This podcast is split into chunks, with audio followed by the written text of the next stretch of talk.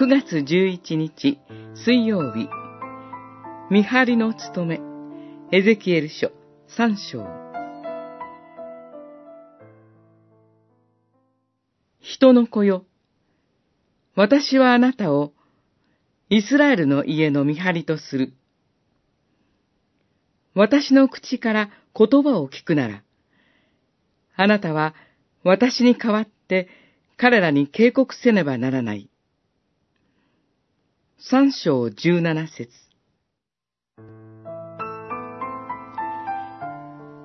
イスラエルの家の見張り人とは、塔から見張って敵の危険を人々に知らせる霊的見張り人です。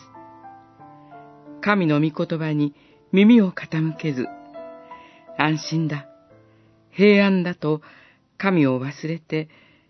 世の楽しみを謳歌している人々に警告する役割を担います。また、預言者はいかに嘲笑され、反対され、迫害を受けようとも、御言葉を語り続けるものであるべきなのです。それは厳しい務めでした。主は、そのような預言者を強められます。その顔を固くし、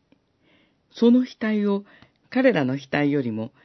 硬いダイヤモンドのようにすると言われました。創立30周年、教会と国家に関する信仰の宣言の中に次の文章があります。教会は国家を見守る者としての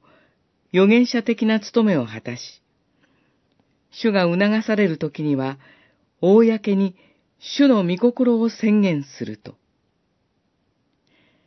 信教の自由がますます脅かされ、全体主義的な国家形成がなされつつあるこの時代にあって、教会は小さな群れではあっても、主が促される時には、公に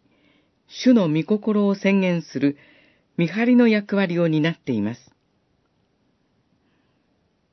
恐れるな、小さき群れよ、と励ましていてくださる頭なる主キリストに信頼して私たちは歩みます。